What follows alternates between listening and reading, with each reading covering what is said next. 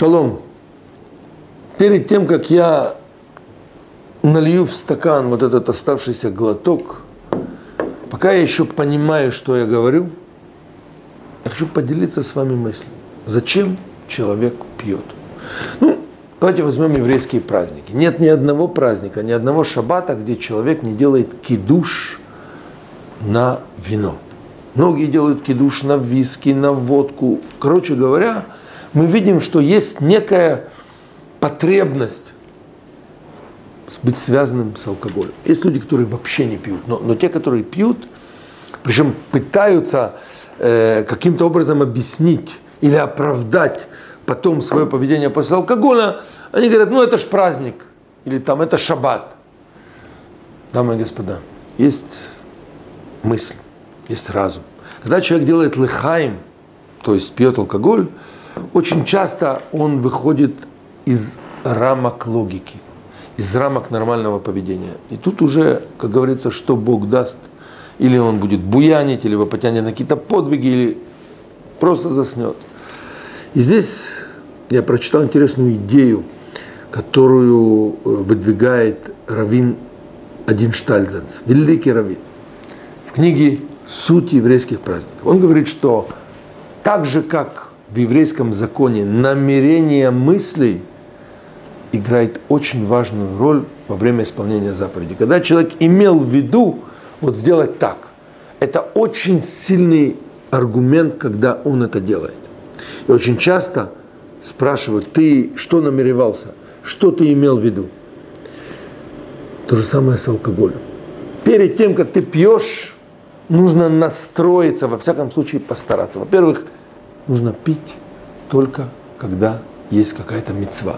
Свадьба, бармицва, э, шаббат. И вот впереди праздник, который называется Пурим. Важнейший продукт, который есть, это алкоголь. Более того, написано, что ты должен напиться так, чтобы не отличить Амана от Мордыхая. Короче, почитайте, очень интересные вещи. Вот я задаю вопрос.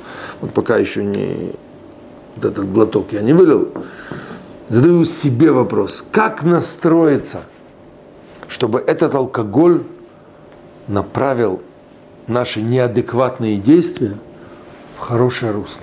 И вот, пользуясь советом Равина Штайнзальца, я говорю себе, я сейчас выйду за рамки рассудка. Я освобожусь от ограничений, которые раньше меня просто сковывали. Я простой еврей, хочу служить Богу. Меня очень многие вещи сжимают, и я, я не могу, не имею возможности. Но вот сейчас, попадая на Пурим, где есть святость, где Тора требует от нас, Тора, подняться над логикой. Ведь обратите внимание, победа евреев над врагами, она была выше логики. Шансов не было, и вдруг раз – и все перевернулось. То же самое у нас, в глубине души, есть секрет.